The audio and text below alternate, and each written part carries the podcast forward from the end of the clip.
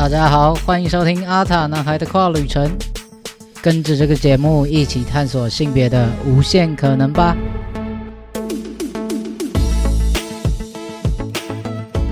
Hello，大家好，我是 David，欢迎收听今天第四期的节目啦。今天这一集又是我们的跨界通信啦，在这个单元呢，我会收集大家身边的呃，不管是自己或者身边听到的一些关于跨性别的故事，或是你有想要分享的东西，或是任何疑问，然后呢，我在节目中回答大家。呃，可能用我自己的生命经历，或者我所知道的资讯去。尝试回复各位，可能不一定有用，但就是多分享不同的观点或是经历，可以让大家听听不一样的故事。那今天的信呢，是来自悠哉的草。那他是一个在表演艺术领域念书的学生。那在这个演戏的方面呢，有遇到了很多关于性别、关于二元的这些事情。那我们来听听他的故事，准备好了吗？那我们要出发喽！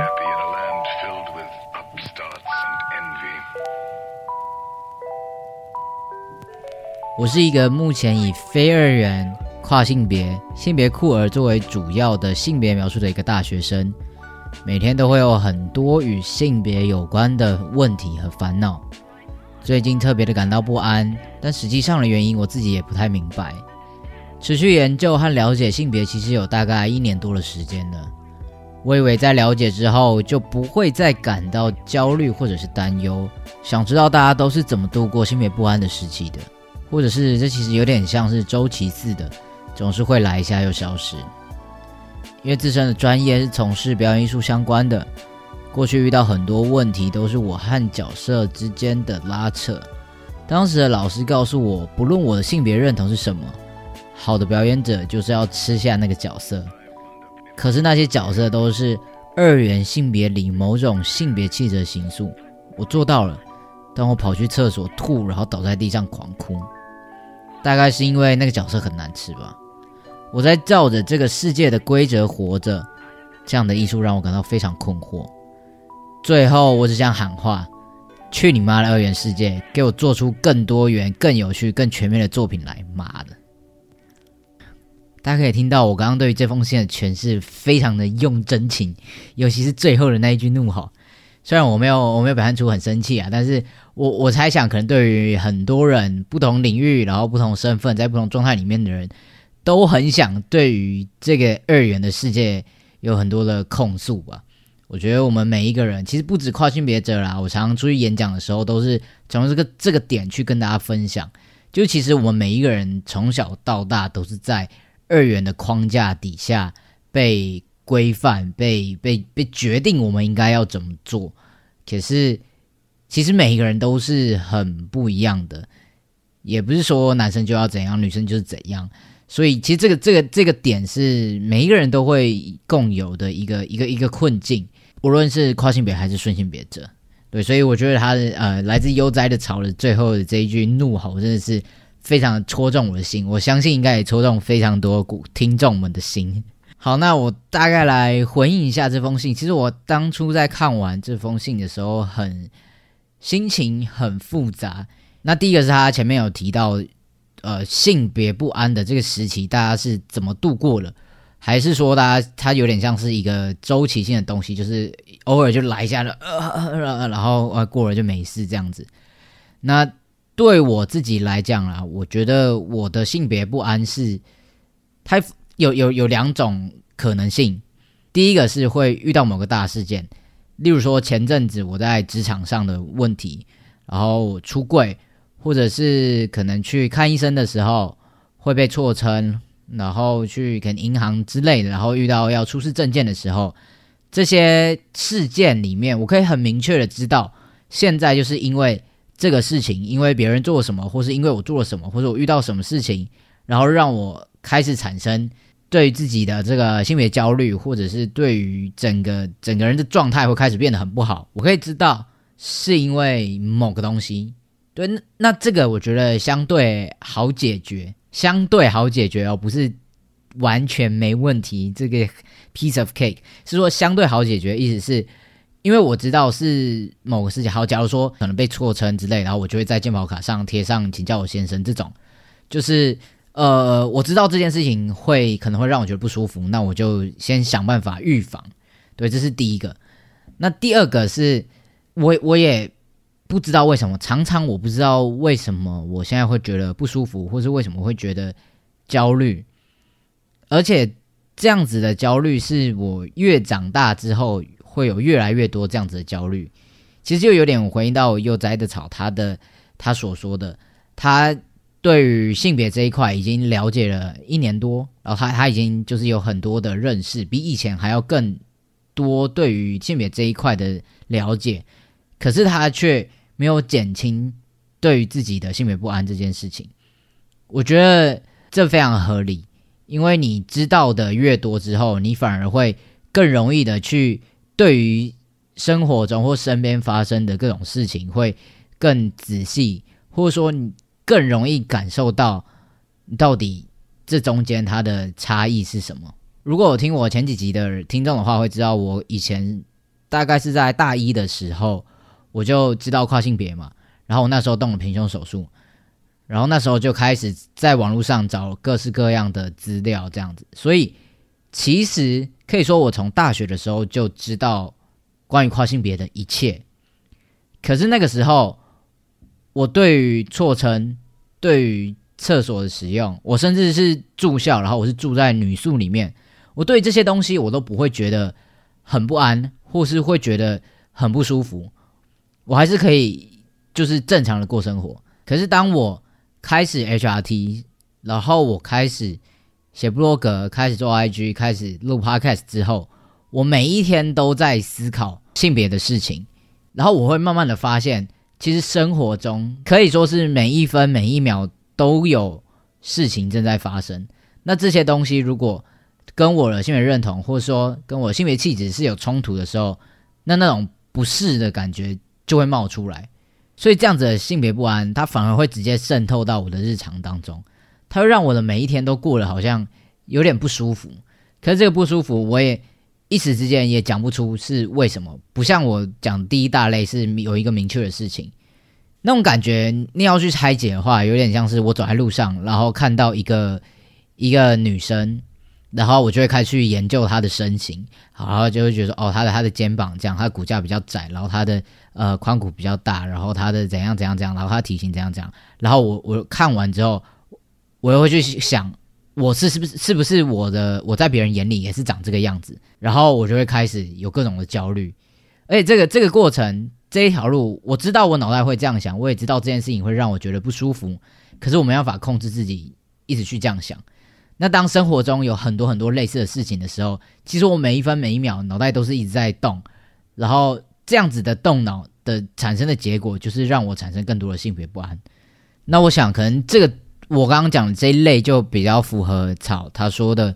就是他常常觉得很不安，或是觉得很不舒服，可是好像硬要去想，也也讲不出一个原因。那我觉得很有可能就是因为这样，就是你的生活中真的有很多很多类似的事情，然后你已经变成这个东西已经变成日常了，所以你一时间没办法用理性的去思考说到底是为什么，可是你就是会觉得不安，就是会觉得不舒服。那这种感觉，我觉得也。我觉得很难去消除，或者是有什么方法可以解决。其实我们跟蛮多的跨男或呃跨女也好，就是许多跨性别朋友聊天的时候，大家也有提到类似的情况，就是很多时候是那种不安的感觉是一阵一阵的。我自己是觉得，一来我很我我目前还没有找到一个很好的方法可以。就是一个招数有没有？他来，然后我就可以轻轻轻，然后就把他赶走，或是就可以解决掉他。好像没有一个这么好的方法。二来是我觉得像这样子的不安或不适的感觉，其实也可以一再的提醒我，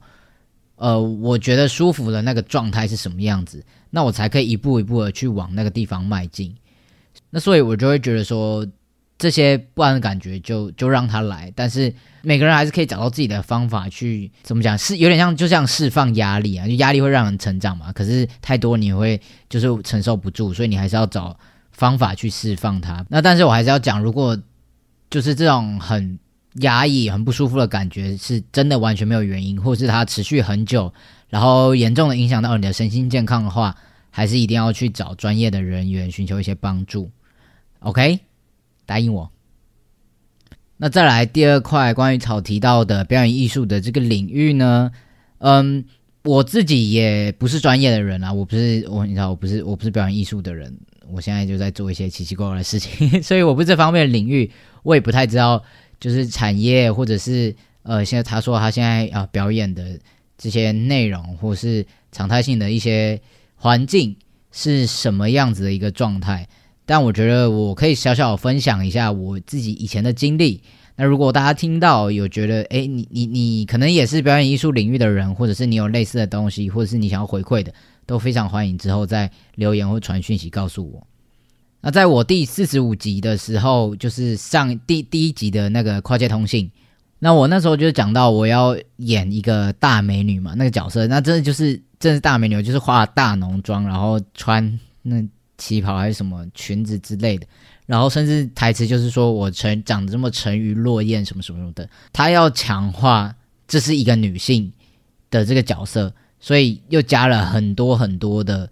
关于这个性别的框架或是刻板印象，特别的去强调去塑造这样子的一个形象，这个东西是很让人不舒服的，就像草提到的。他他是一个非二元者，他性别酷儿，然后他不觉得自己是这个性别，然后这一个特别刻意去营造出来这个东西，是会让人觉得很反感的，所以他就是直接跑到厕所里面去大吐，然后大哭这样子，我完全可以理解这种感觉。但老实说，我在当年就是我演大美女的那个阶段是小学的时候，小三、小四之类，我也忘记了，反正小学那个时候。对我来讲，其实又有点扣回到我刚刚讲的，我对于性别的了解越多，我对于性别不安就越容易感受到。所以我小时候只会觉得，呃，好像有一点点怪怪，好像有一点点不舒服，但是我不知道那个是性别不安，我也不知道那个跟我的性别认同有关，所以我很容易，我我很快的就可以像我上一集提到的转念。如如果我今天要演忍者，我会穿忍者装吗？我想要演一个跆拳道的国手。那我就会穿跆拳道服嘛，所以演什么就会穿什么衣服，演什么要像什么，这是很合理或很天经地义的事情，所以不用想太多，就是这个角色跟你的认同是没有关系的，那个感受是这样的。所以后来其实我也带着这个东西一路的成长。我本来大学时候是想要念戏剧系，反正阴错阳差这样，后来就读了一个奇奇怪怪学校跟奇奇怪怪系，所以我就没有继续走表演这条路。可是我在成长路上有。有演过一点点戏了，那其实，在演女角的时候，我我就是一直在告诉自己，哦，这个就是角色，跟我的性别认同无关，我我只是演这个女生，不代表我是这个女生，对。但是其实我后来觉得，真的会让我觉得不舒服的原因，不单单只是这个角色，他他要留长头发，然后他要非常阴柔，他要非常的。性别刻板的女生该有的样子，这是一个原因。但另外一个更大的原因是，我我在演这个角色的时候，我是不是会被别人当成是女生？他们是不是就是这样子看我？就是关于我去猜测别人怎么想这件事情，反而会让我更焦虑。我是怎么悟出这个道理的呢？是后来我大概在大学的时候，就呃通过入选得到一个试镜的机会。那这一部戏是一个现在知名的导演的一个同志的影集就对了，对，然后是是女同志的影集，然后我那时候去试试镜的角色是一个 T，那时候我就想，哎，有 T 这个角色好像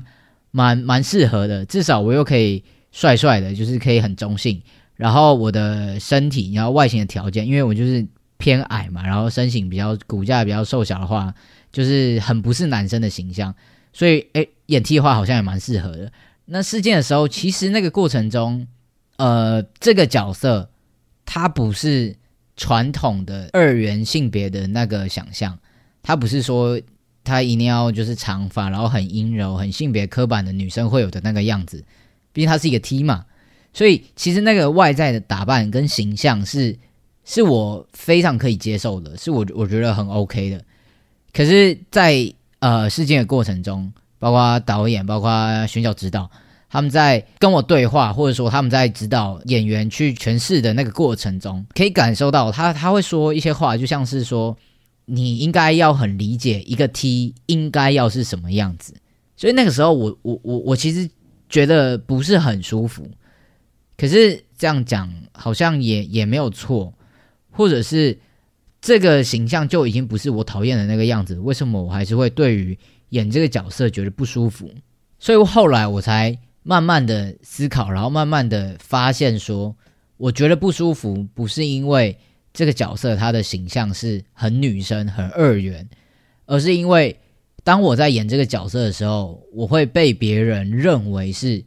某一个身份，或是被贴上某一个标签，而这个东西是我很不喜欢的。对，就像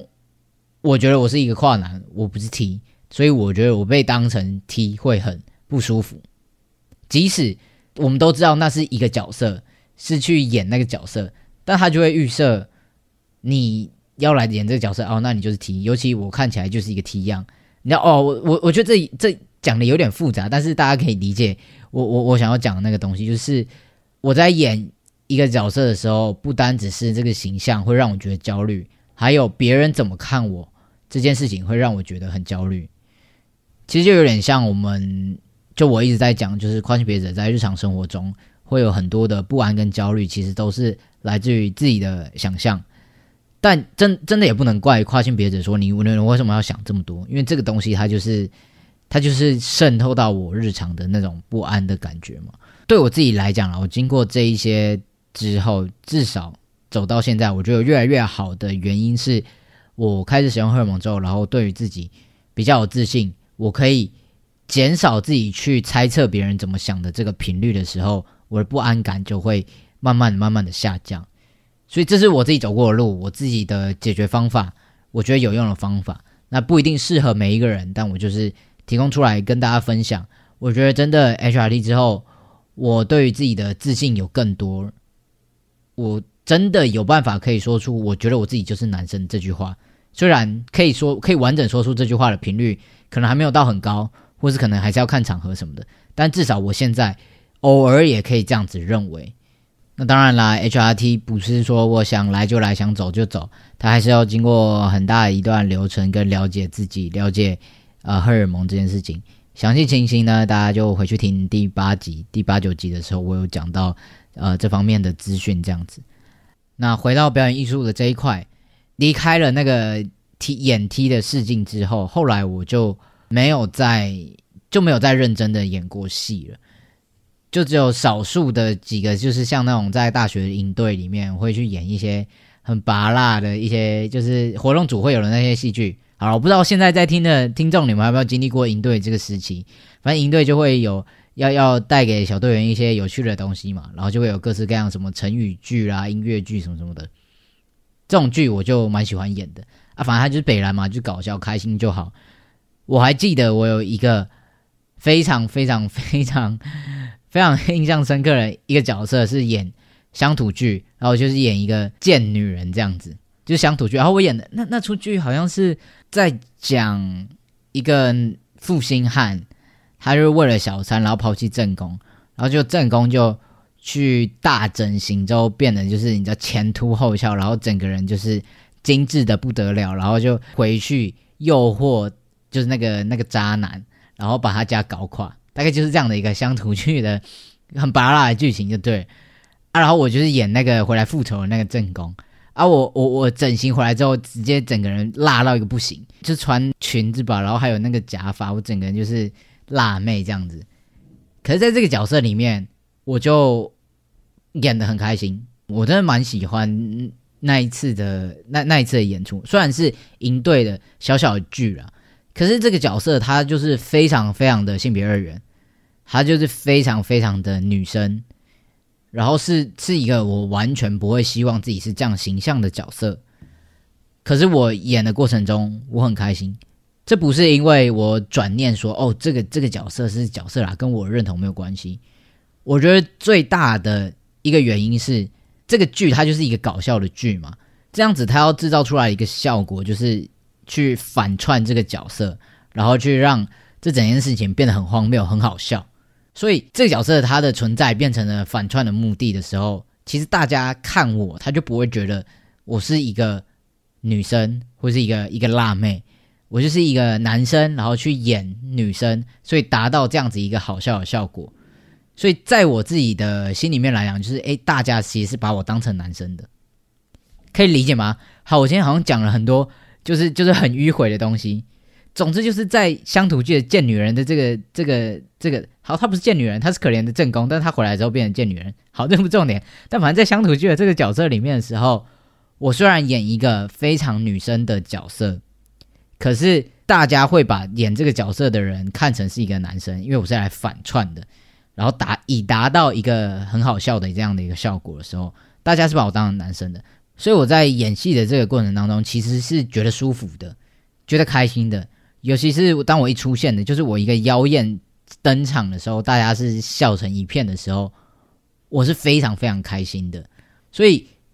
就会让我再回去思考这件事情，就是我演的这个角色，他的性别气质、他的状态跟我认同没有关系，这是一个点。第二个是，呃，让真正让我觉得不舒服的东西不是。这个角色他是长什么样子，他的形象是什么？而是我在演绎的过程当中，别人把我当成什么？别人怎么样去看待我？他是不是就套上了一层你是男生还是你是女生，或者你就是这样子的人的那个滤镜去看我？如果我可以呃找到一个比较舒服的定位，或是我可以不这么去在乎别人怎么看我的话，maybe 对于演什么样的角色会有怎么样子的感受，就会。有一些转换的余地，我我我自己是这样觉得。以上都是我自己这这些年来的一些小小的经验的分享。那当然，我不是专业的人，我不是非二元者，我可能不太能够理解呃悠哉的草的的真实的想法，或者是我也不是专业的表演艺术工作者，所以可能有很多现实面的东西，或者是有很多嗯。专业的人才会遇到的这些情况，我是不能够理解的。但我想说的就是，maybe 可以尝试去找找看，让你觉得不舒服的原因是什么，然后我们可以一一的去击破它，或是我们可以一一的去回避它。那当然可能不容易，然后要花的时间也很长。可是我们就慢慢来嘛，不不是那种就是没关系慢慢来啊，我跟你耗，不是不是这种慢慢来啦，是。放慢脚步，然后一点一点的去前进。我最常说的话就是：虽然走得慢，可是只要你往前走一步，就是比昨天还要再更进步了。所以，即使我们可能没有找到一个完美的解决方案，知道可以怎么做，可是在这个中间，